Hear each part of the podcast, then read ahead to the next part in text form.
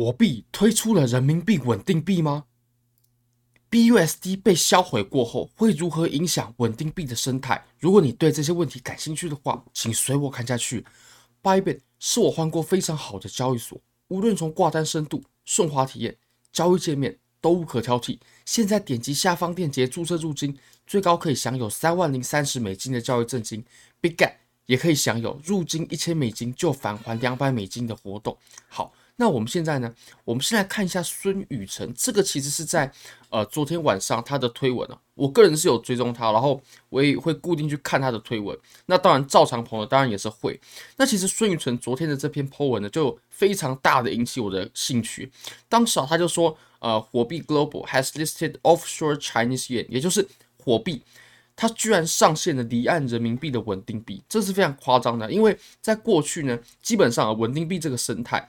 都是以美元稳定币为主的，比如说大家所熟知的 USDT、USDC，甚至是 BUSD，都是基于美元的稳定币。那目前呢，是还没有那种非美元的稳定币，比如说日元的啦，比如说欧元的啦，比如说人民币啦，这些稳定币他们壮大起来，目前是没有。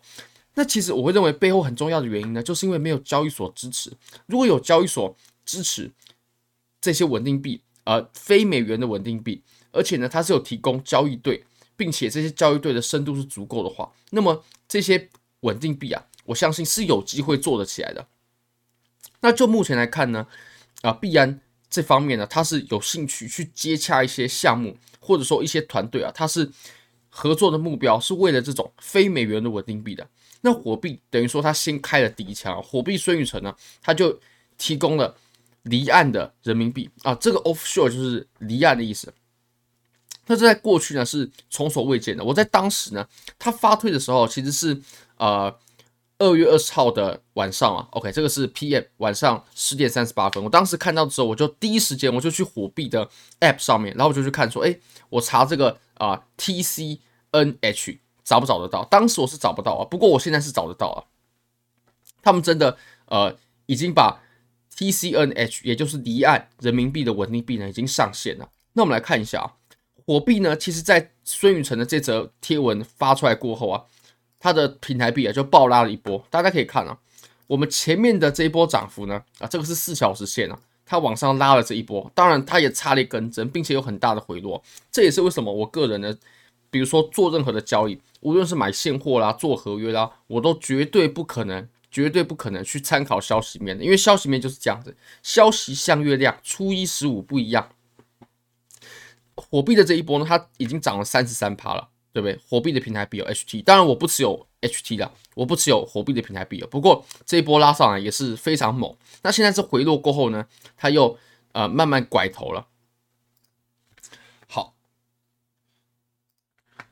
我们来看一下火币吧。其实我当时呢就有直接去搜寻的，那我当时是搜寻不到，现在是搜寻得到了。大家如果想买呃离岸人民币的稳定币的话呢，大家只要在火币上面，然后去搜寻呢，TCNH，你就可以找到离岸人民币稳定币了。我们可以发现哦，在当时它暴拉了一波过后呢，暴拉了一波过后啊，它就诶回到平稳的汇率了。那其实刚上线的这个汇率啊，跟现在人民币的汇率是差不多的。我们可以发现，呃，它上线的时候是二月二十一号的晚上八点的这一根 K 线嘛。那不过孙宇晨是在呃前一天呢，二月二十号的晚上就讲，所以他是讲完之后呢，隔一天发布的。OK，隔一天发布的，所以这也是为什么我会认为 Twitter 啊，在我们币圈是扮演很重要的角色。像是赵长鹏他的发言啊，就真的是币安未来的经营方向。那孙宇晨他的发言呢，也真的就是火币他呃上线新的币种啦，还有对一些看法，然后方向啦、政策，这绝对是作为很重要的参考依据。所以我也很建议大家去看一下 Twitter。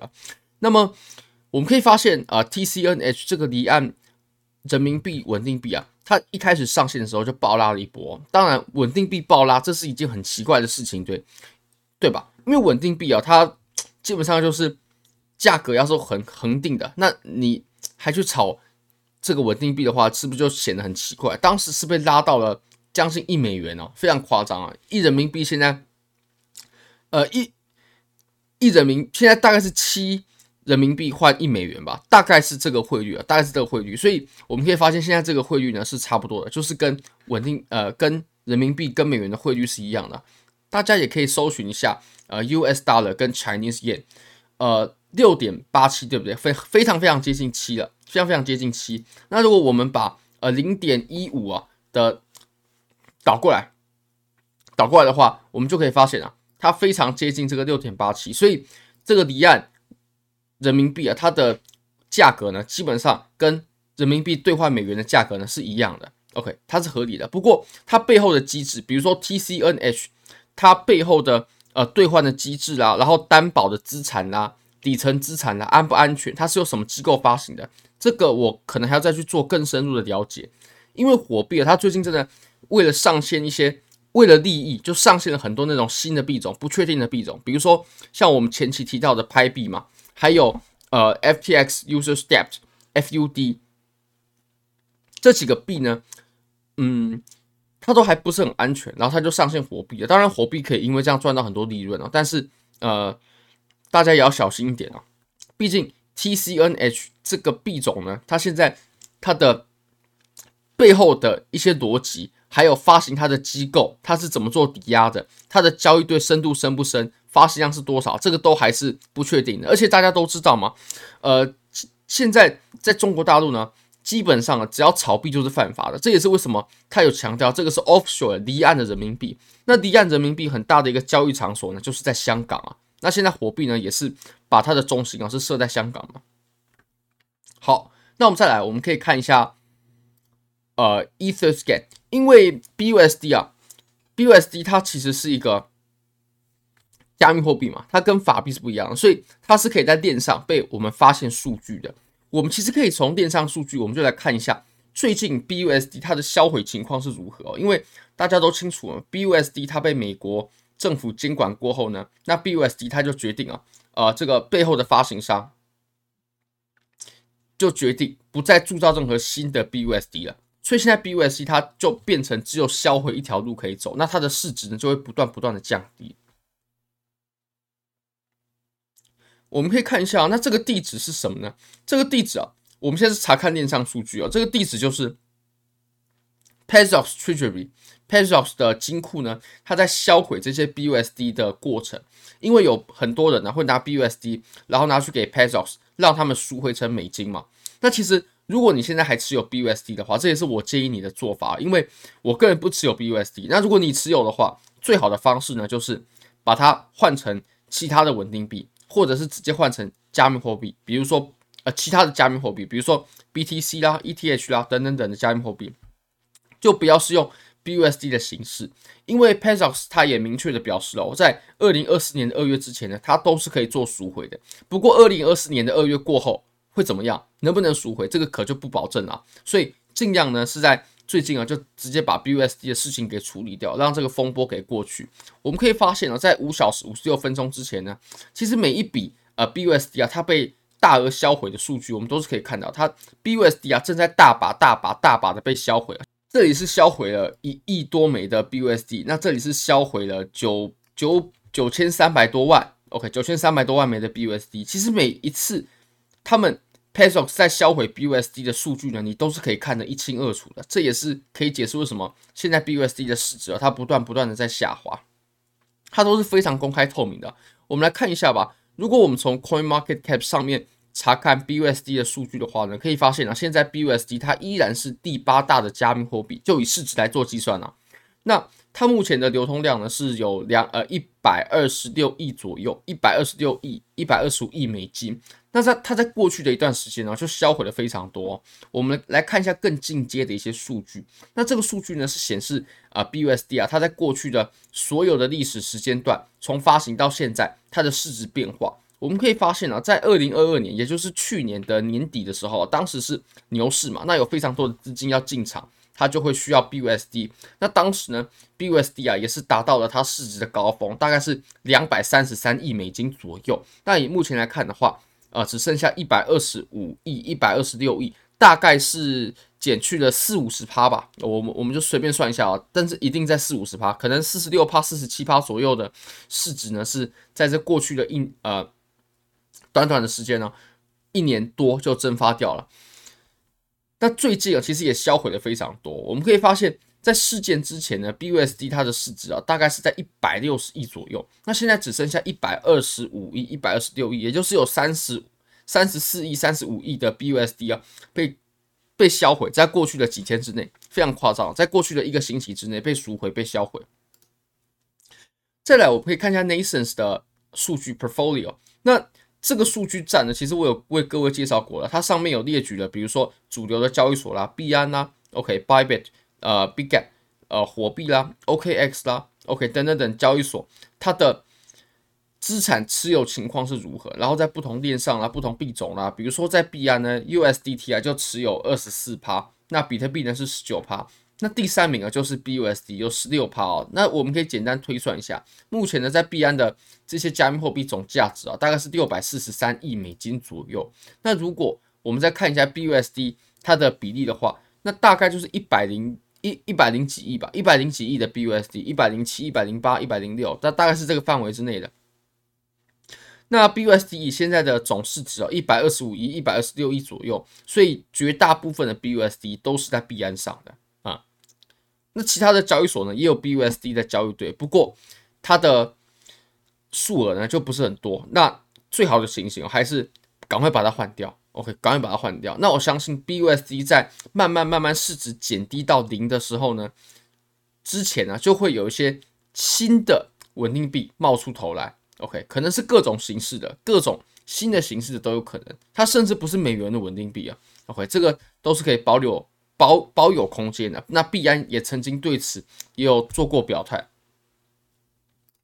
我们再来看一下最后一个，我认为也值得大家看的新闻吧。这个则这则新闻呢是由 CoinDesk 所发布的。那 CoinDesk 这个社群媒体，哎，这个媒体啊，我还是比较相信的，因为像当时 FTX 事件爆发的时候呢，最早敲醒警钟的，也也就是做吹哨者，whistleblower 就是 CoinDesk。那 CoinDesk 的报道呢，我也都是会去看的。像 FTX 现在破产过后呢，这些债权人呢，他是可以把他的债权做出售的。但其实出售债权这件事情呢，它很常见啊。像呃，在二零零八年次贷风暴的时候，当时就有非常多的呃这些债权人呢，他们就把这些债权啊去呃重新的分割、包装，然后贩卖。哦，所以其实债权它本来就是可以做销售的，这是很正常的。像呃 FTX 这件事情呢，债权被销售，这也不是第一第一次发生了。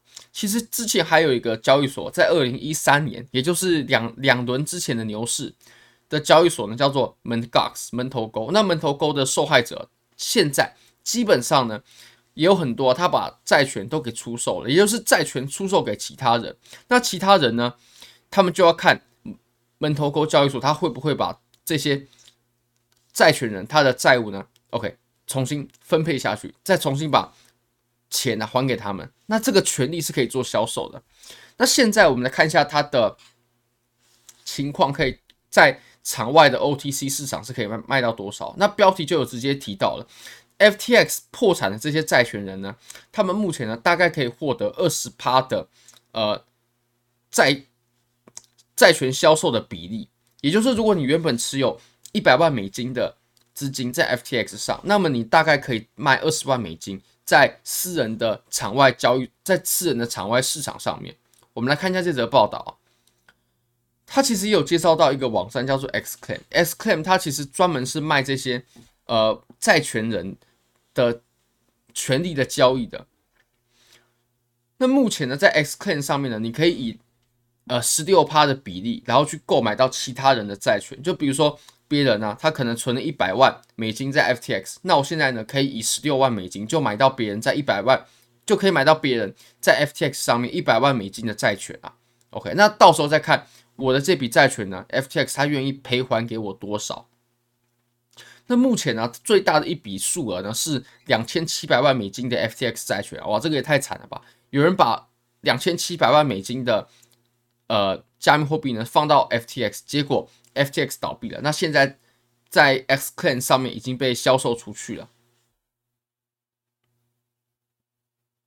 那以目前来看呢，是有一个匿名的人啊，告诉 CoinDesk 说现在基本上 FTX 债权人他先把债权销售出去的价格，大概就是原资产的十五趴到二十趴，OK，也就是一百万美金，你就可以卖出去十五万美金到二十万美金的债权，OK，债权大概值这么多钱啊。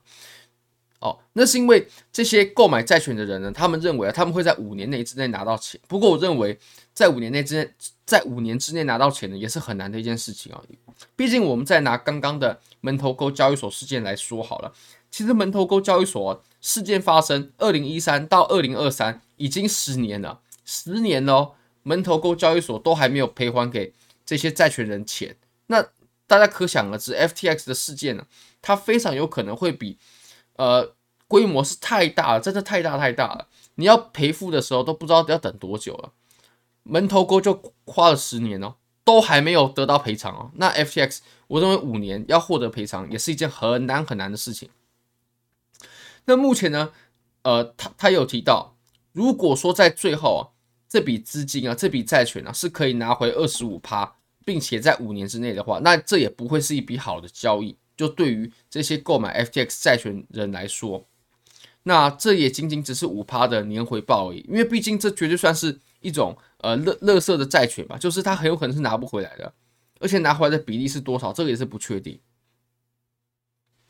那这个这位知情人士呢，他还有提到啊，他认为呢。绝大多数收购这些债权的公司啊，会有收购这些债权的公司哦，非常夸张。